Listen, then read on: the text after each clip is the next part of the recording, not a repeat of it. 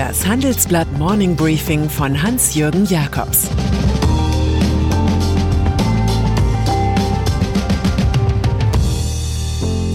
Guten Morgen allerseits. Heute ist Montag, der 27. Januar. Und das sind heute unsere Themen. Salvini strauchelt in Bologna. Subventionsritter Elon Musk. Herz-OP live mit RTL.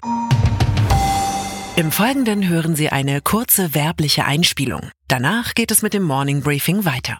Bei DHL und der Post bewegen wir jeden Tag 5 Millionen Pakete. Wie wir mit der Go Green Strategie unsere CO2-Emissionen bis 2050 auf Null reduzieren wollen, hören Sie im neuen Living Logistics Podcast. Unsere Themen. Wie wir mit Solarmatten den Kraftstoffverbrauch unserer 12-Tonner senken wie 10.000 Street-Scooter jetzt schon 36.000 Tonnen CO2 einsparen. Und welche Projekte von echten engagierten Mitarbeitern hinter der Go Green Strategie stecken. Jetzt abonnieren. Living Logistics gibt's überall da, wo es Podcasts gibt. Italien. Der große Gestus des Tribuns hat Matteo Salvini, dem Chef der rechtsgewirkten Lega, bei der wichtigen Regionalwahl in der Emilia-Romana nicht geholfen. Vielmehr kam Stefano Bonacchini, der Mitte-Links-Kandidat der Sozialdemokraten, auf 51,8 Prozent der Stimmen, ganz offenbar mehr als die Lega-Rivalin Lucia Borgonzoni mit 41,5 Prozent. Mit einem Erfolg in der industriestarken, traditionell politisch linken Region rund um Bologna wollte Salvini die Regierung in Rom, Sozialdemokraten und Fünf-Sterne-Bewegung entscheidend schwächen. Der Aufstand fällt aus. Auch wenn in Kalabrien die Mitte-Rechts-Kandidatin von Berlusconis Forza Italia gewann und die Fünf Sterne generell abgestraft wurden. Uns fällt Schriftsteller Alberto Moravia ein. Dummheiten können reizend sein, Dummheit nicht. Wenn sich heute Delegationen aus 50 Staaten und etliche Überlebende auf der Gedenkfeier zum 75. Jahrestag der Befreiung des KZ Auschwitz treffen, wird eine naheliegende Forderung diskutiert, den 8. Mai zu einem Feiertag zu erklären.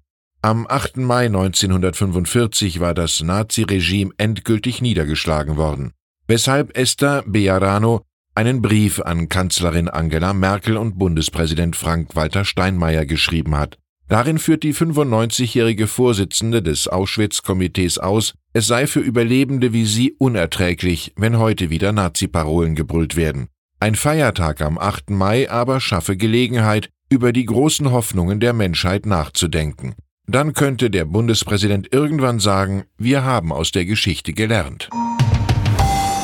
Kobe Bryant er war einer der besten Spieler in der Geschichte des US-Basketballs. 2006 gingen einmal 81 Punkte in einem Match auf sein Konto. Kein Wunder, dass seine Los Angeles Lakers fünfmal die Meisterschaft gewannen. Eine Karriere über lange 20 Jahre, die Maßstäbe setzte. Was man auch daran sieht, dass sein Club die Trikotnummern 8 und 24 nicht mehr vergibt, mit denen er gespielt hat. Nun ist das Idol Kobe Bryant im Alter von 41 Jahren bei einem Absturz seines eigenen Hubschraubers nahe dem kalifornischen Ort Calabasas gestorben. Auch seine 13-jährige Tochter und mehrere weitere Personen kamen um. Amerika und die Welt des Sports trauern um eine Legende. Von Tesla und Elon Musk redet alle Welt und sogar im Bundeswirtschaftsministerium spricht man heute und morgen sehr konkret über den bizarren Amerikaner. Es geht in einem Workshop in Berlin um ein großes europäisches Batterieprojekt, European Battery Innovation mit Vertretern aus 14 EU-Staaten und mehr als 45 Firmen. Nach Handelsblattinformationen bewirbt sich auch Tesla um Subventionen für dieses Projekt, das zu einer anderen Batterieinitiative aus 14 Unternehmen etwa BMW, BASF, Peugeot, Warta und Total stößt. Offenbar genießt Musk, der in Brandenburg 2021 ein Batteriewerk eröffnet, alle Triumphe, den des Börsenchampions genauso wie den des Profiteurs von Staatsknete. Das Aufbauen einer Firma ist für ihn nun mal wie Kuchenbacken. Man braucht von allen Zutaten genau die richtige Menge.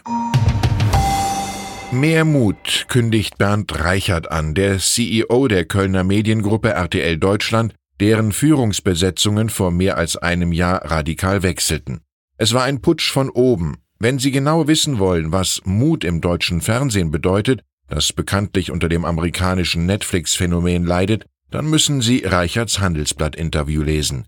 Hier erklärt er seine Hinwendung zu Die Passion. Das ist ein Live-Spektakel in einer deutschen Stadt, in der das Bildungsfernsehen von RTL zu Ostern 2020 den Kreuzweg Jesus, die größte Geschichte aller Zeiten, mit viel Musik nachzeichnet. Köln scheint eine Art Damaskus zu sein. Aus Saulus wird Paulus. Reichert kündigt auch an, eine Herz-OP live zu übertragen. Wenn es um Quoten geht, sind Gottes Wege unergründlich. Theo Müller. In seinen 80. Geburtstag am Mittwoch will der Molkereimagnat nicht ohne ein Kerzchen für die eigene Dynastie gehen. Sein ältester Sohn Stefan soll von 1. Februar an den Posten des Seniors im Aufsichtsrat der Gruppe übernehmen. Umsatz 6 Milliarden Euro. Vor einigen Jahren hatte der Filius noch Reis ausgenommen und sich in einer Firma in Königsbrunn lieber um Kolostrum gekümmert. Ein Nahrungsergänzungsmittel, das Kuhmilch für frisch geborene Kälber nutzt.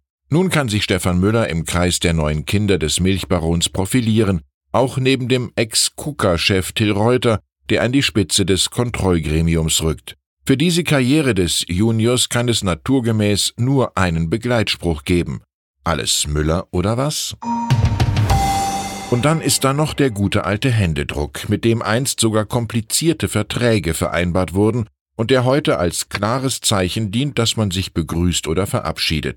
Volkswagen aber rät seinen Mitarbeitern jetzt von diesem Standard des Seid nett miteinanders ab, wie die Automobilwoche herausfand.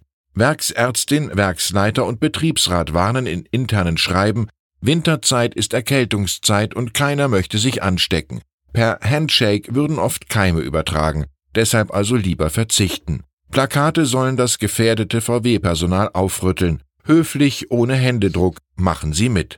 Für den Erfolg der neuen Elektrowagen aus Wolfsburg braucht es ohnehin mehr als einen warmen Händedruck. Ich wünsche Ihnen einen heiteren Start in die Woche mit vielen höflichen Menschen und bester Gesundheit.